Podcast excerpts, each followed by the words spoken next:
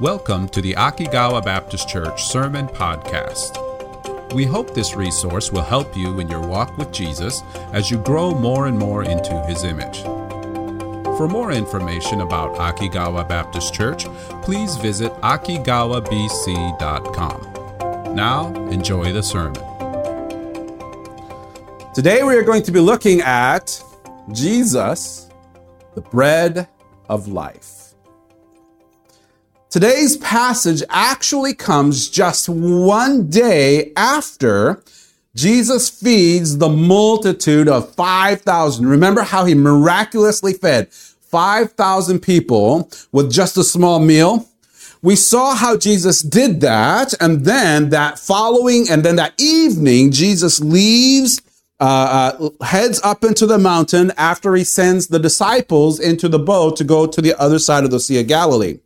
So he tells his disciples to go to the boat, head down to the other side of the Sea of Galilee. Jesus goes up into a mountain to pray. And then it was during that time, that evening, that Jesus, disco- uh, uh, that the, the, the disciples discover something amazing about Jesus.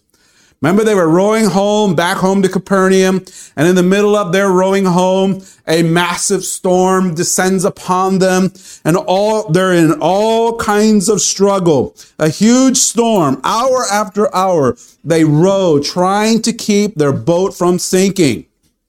And then, just before dawn, they are shocked to see Jesus walking on the water.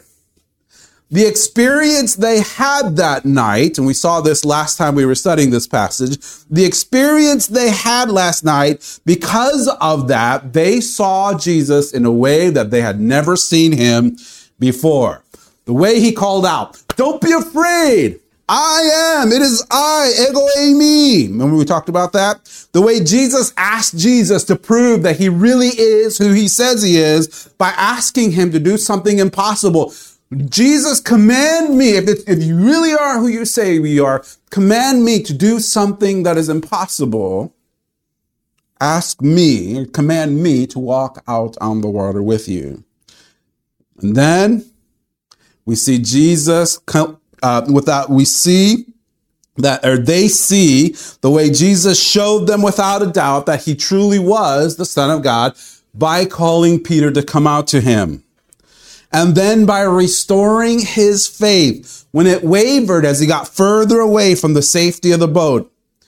And then as the storm ceased, when they got back in the boat, what they saw that night helped them to see clearly that Jesus truly was the Son of God. And for the first time, they worshiped him as the Son of God. It was an amazing evening for the disciples.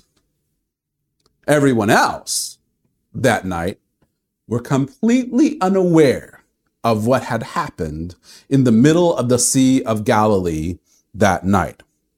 The rest of the multitude, all they had seen was the disciples leaving the boat, heading back towards Capernaum, and they saw Jesus heading up into a mountain alone. So, the next morning, they come, they, they're looking for Jesus to come back down from the mountain, but he never comes. Never comes. And they're like, where did he go? What are the, what, where did, what happened here? So they start to look for Jesus all over the place. The boat, a bunch of people come uh, with their boats and they he- start heading down to look for Jesus. Where did Jesus go? And one of the reasons they're looking is because maybe they get to experience an encore of the miracle of food that they had enjoyed the day before. The day before, man, they had a great time. And they're hoping maybe Jesus can do that again today.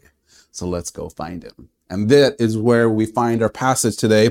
John chapter 6, verse 22 says this The day following, when the people which stood on the other side of the sea saw that there was none other boat there, save that the one whereinto his disciples were entered, and that and that Jesus went not with his disciples into the boat, but that his disciples were gone away alone. Verse 23. Howbeit, There came other boats from Tiberias, nigh unto the place where they did eat bread, after that the Lord had given thanks. Verse 24. When the people therefore saw that Jesus was not there, neither his disciples, they also took shipping and came to Capernaum, seeking for Jesus. Verse 25. And when they had found him on the other side of the sea, they said unto him, Rabbi, when camest thou hither? How in the world did you get here, Jesus? Wow, what in the world? You know, that kind of thing. When they found Jesus, they came into him, they came to him and said, Teacher, how did you get here? What in the world? Jesus saw right away, though, what they were after. He recognized that they weren't really trying to find him, and he kind of actually ignores their question and he kind of reveals what's going on in their heart. Verses 26 and 27 says this Jesus answered them and said, Verily, verily, I say unto you, ye seek me not because ye saw the miracles, but because ye did eat of the loaves and were filled. Labor not for the meat which perisheth, but for that meat, meat which endureth unto everlasting life, which the Son of Man shall give unto you. For him hath God the Father sealed. Jesus tells the people who came to look for him, guys, listen to what I'm telling you. This is important. Why did you work so hard to find me? Why did you do such a thing? Just to get another meal? You worked and looked and looked for me and looked for me and you finally found me and you're kind of asking for another meal? Another meal will not satisfy you. You got the last meal yesterday and you're hungry again. If I give you another meal, guess what? You're going to be hungry again. It's not going to satisfy. You're totally missing the most important part of what you saw yesterday. You're missing it. Don't be focused on something so small as the bread that you're going to, uh, as the bread that you miss the magnitude of the miracle that provided the bread. This is really important. They're missed, they're looking for the bread so much that they missed the miracle that brought about the bread. Why is that important? The miracle revealed to the people who Jesus really was. Jesus is telling them you're focusing on the bread and what you should be focusing on is the miracle because the miracle reveals to you who I really am. The miracle should have helped you to see that God literally has confirmed who I am to you, that I am who I say I am. What I have to offer you as the son of man is something much better than just bread. Bread doesn't last. I'm offering to you bread that does last. Verse 28 says this, or wait, no. Oh, oh or, or we get to that verse 20 in a second, a little bit. Uh, let me go back to verse 27 because I forgot something really important.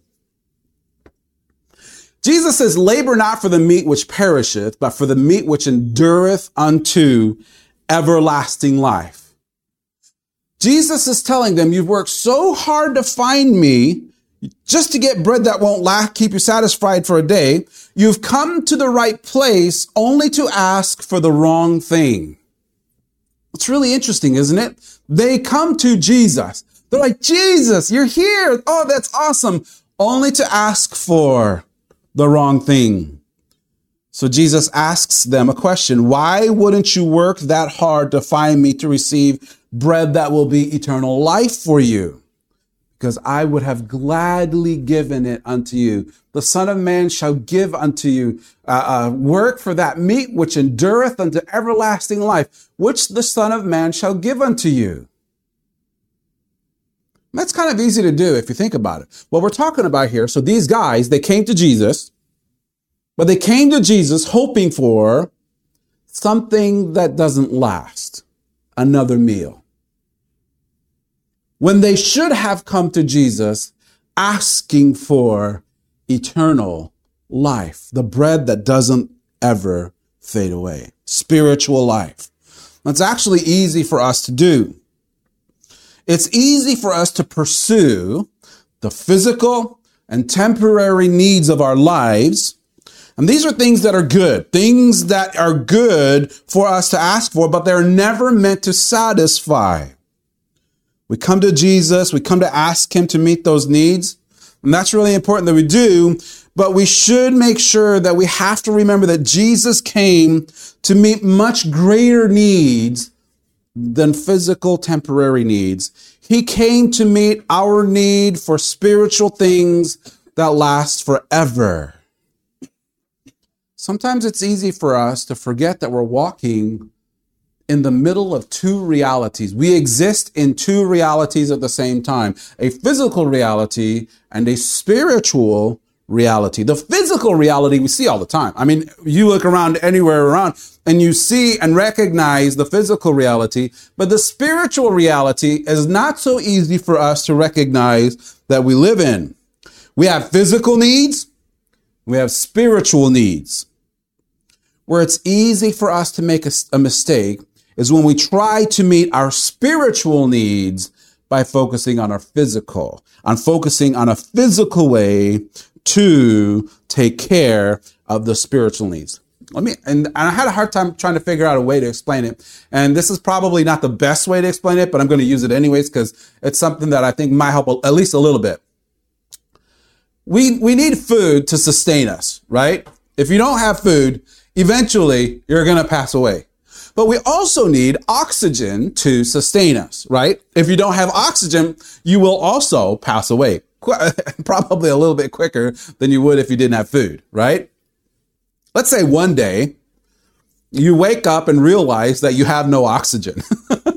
You're like, oh, this is a big problem. And so you hurry up, you, you get out of bed, you run as fast as you can to the refrigerator to get food to hopefully that'll take care of your problem of the lack of oxygen. guess what? You'll be full, but you'll also be dead It's trying to solve one particular need by responding to it with another need, uh, something that re- that takes care of it with another way, doesn't meet that need, right? When you need oxygen, the main thing you need is oxygen. When you need food, you could have plenty of oxygen, but at that point you need food, right? And here's the, here's the point. We have spiritual needs and we have physical needs. And sometimes we come to our spiritual needs and say, man, I've got this spiritual need. I've got this hunger in my soul. I don't know what to do with it. What I'm going to do is respond to it with a physical way to solve the issue. You desperately need air and you try to fix it by going to the kitchen and opening the refrigerator. This is basically what Jesus is telling them that the, the, multitude is doing. You guys need spiritual bread and you keep trying to satisfy that spiritual bread with physical bread. You think that if I give you bread, your heart will be filled and that's not what your heart needs. Unfortunately, the people who came to Jesus completely miss what Jesus is trying to tell them. And they focus on the fact that Jesus said, well, you work so hard to find physical bread. You should be working just as hard to find spiritual bread. And they go to verse 28. They respond this way. Then said they unto him, what shall we do that we might work the works of God? So, Jesus, when you say work, what exactly do you want us to do here? This kind of the kind of the aspect here. What should we be doing to please God? Maybe in the back of their mind, they were thinking something along, along the lines of, well, maybe Jesus wants us to do something first before he gives us this bread. So exactly what do you want us to do, Jesus? We'll do anything if you're going to give us bread. You tell us what to do and we will do it. What are the works of God? And we will do it. Jesus, I can imagine Jesus shaking his head and it's like, oh, all right, let me explain it this way. Verse 29. Jesus answered him and said unto them, This is the work of God that you believe on him whom he hath sent. You want to work. If you're, you want to know what God wants you to do. You really want to know what his work is. It is to believe the one that he sent. That's what he wants you to do. Stop thinking that working really hard to please God is what's going to give you eternal life. It's not. Eternal life cannot be earned. They keep asking him, what do you want us to do? And Jesus says, believe. If you believe, that's enough. Eternal life cannot be earned. It can only be given and it can only be received by faith. By faith.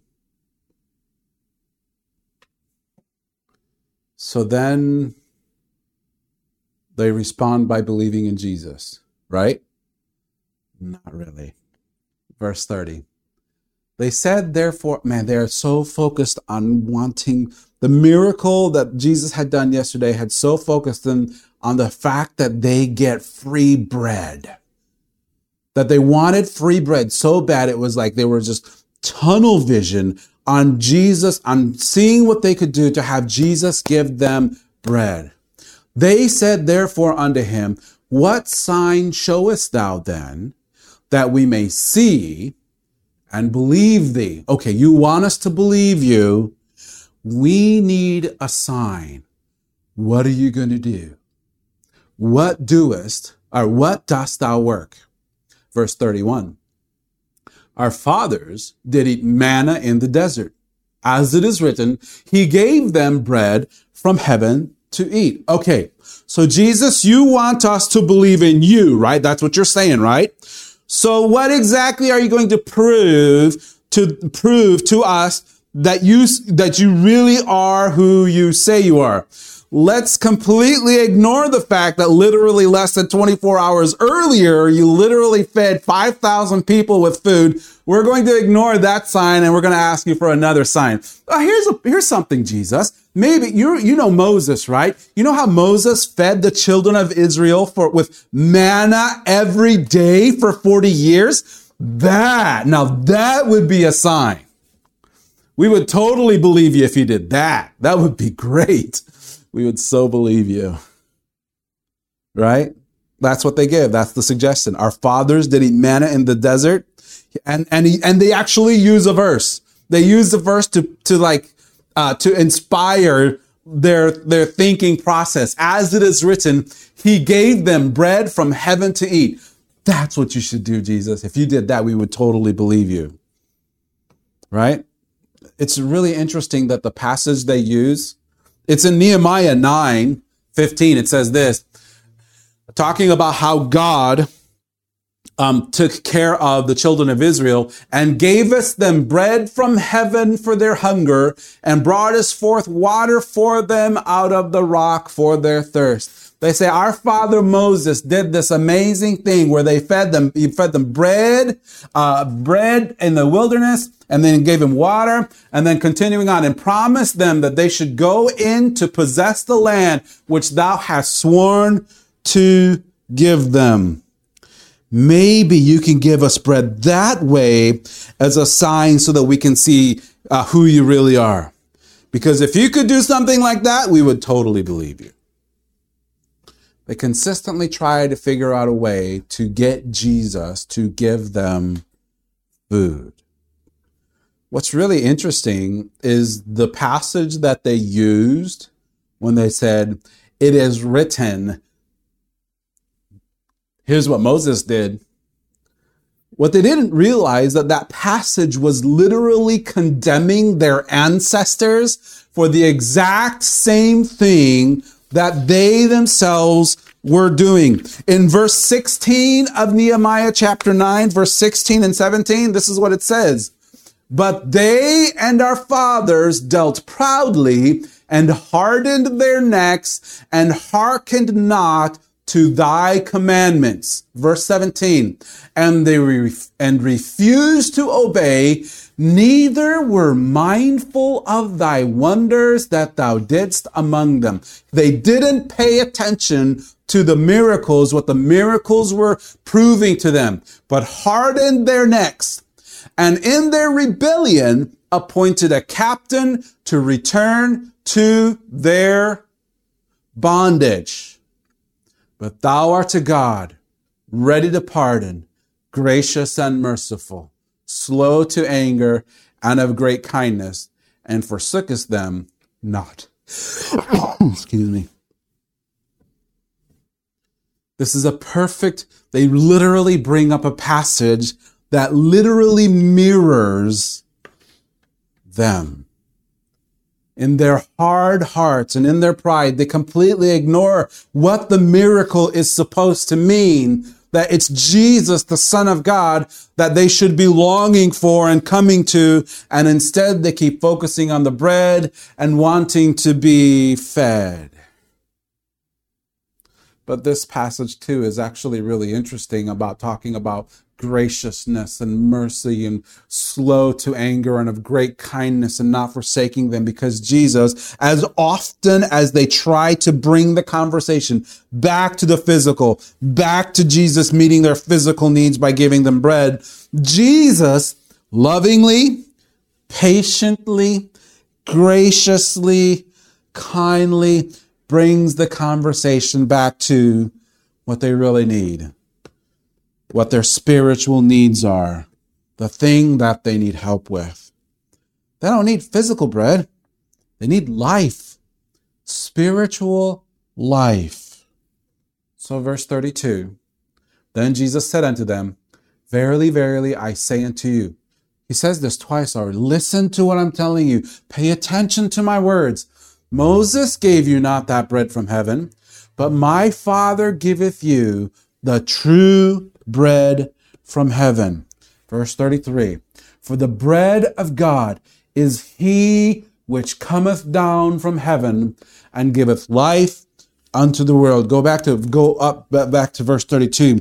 It wasn't Moses. First of all, the, the first thing Jesus says, it wasn't Moses who gave them the manna. It was God. But also, that manna was not the true bread from heaven. It was regular physical food that they would have to eat every day. Every day it would have to be provided for them because it would only sustain them for one day, right? It was not enough to give them eternal life. If it wasn't enough for them back then, why would it be enough for them now, right? So the question becomes, Moses gave you not that bread from heaven, but my Father, even now, right now, giveth you the true bread from heaven. Jesus is saying that God the Father is actually giving you true bread from heaven. What is it? It's not food. It's not food. It's a person. The only one who comes, or the one who comes down from heaven. Jesus. Jesus is the one who gives life. And he doesn't just give you life, life that sustains you for just a day and that's it. He gives you a life that is much greater than that. And it's not just for children of Israel, it's for the children, or it's for the whole world. Verse 33 says that. Verse 33, uh, the bread of God is He, not what, but not it, but He, He which cometh down from heaven and giveth life unto the world, available for everyone. But they still would not listen. They still wouldn't understand what Jesus said. And the reason is they didn't want Jesus. They wanted bread. They didn't want Him. They wanted food. And so they blindly ask again, verse 34.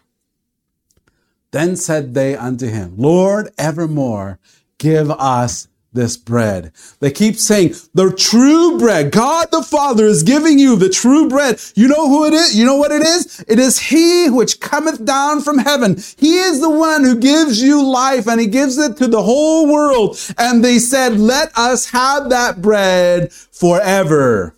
We want the bread. They keep going back.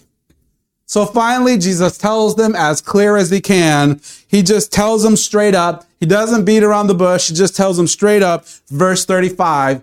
And Jesus said unto him, them, I am the bread of life. He doesn't, he doesn't say it any other way, but just as clear as he possibly can. Guys, listen to what I'm telling you. I am the bread of life. He that cometh to me shall never hunger, and he that believeth on me shall never thirst. He tells them clearly, stop looking for bread. Look to me. You keep asking me to give you the bread of life like it's something separate from me. And I'm telling you that what you need is me. I don't give you the bread of life. I am the bread of life. If you want spiritual life, you don't need just what Jesus provides. You need Jesus himself. This is the whole point of this whole passage of scripture. And this is why Jesus says, I am the bread of life. It is a response to people who keep asking Jesus to give them something without having Jesus himself. It's a response to people who say, Jesus, give me this, give me that, without ever wanting to pursue Jesus himself.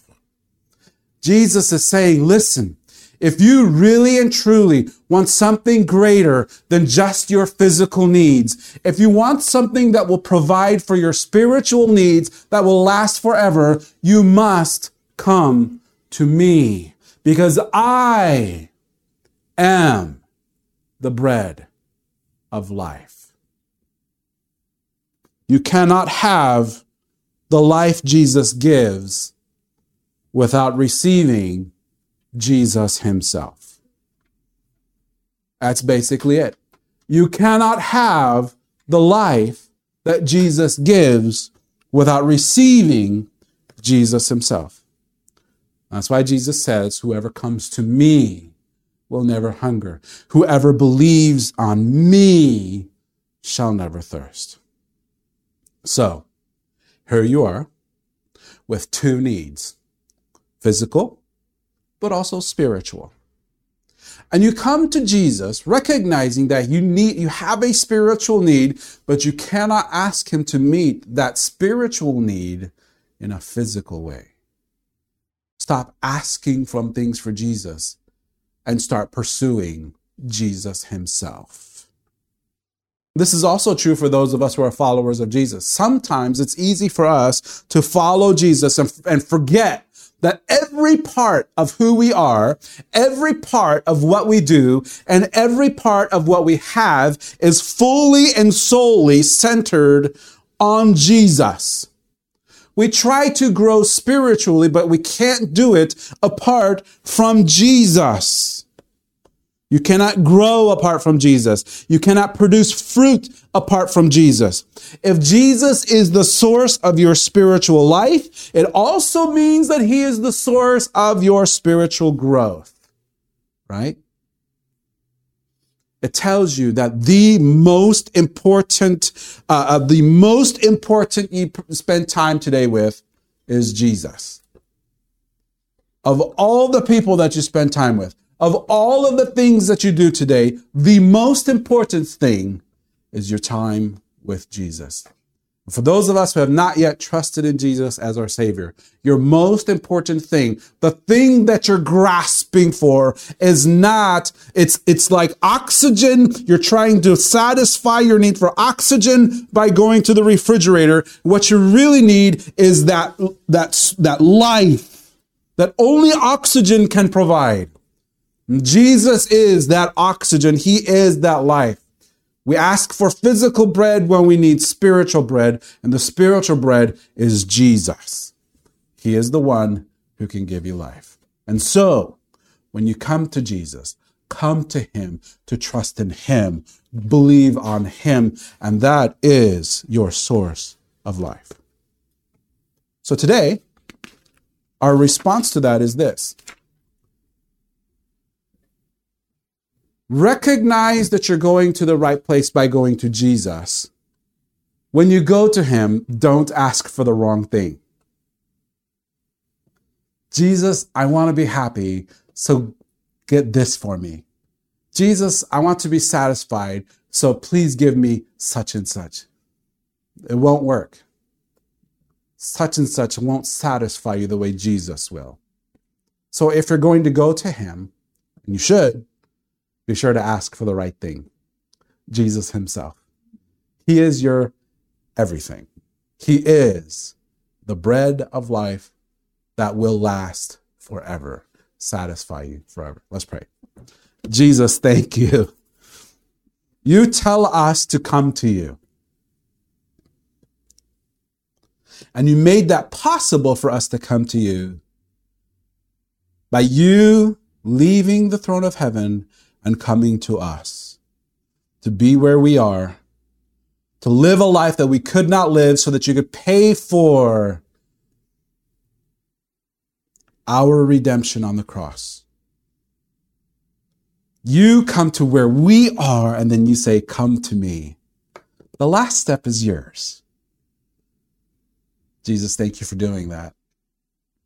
Father, as we come to you for life, thank you for being patient and kind and loving.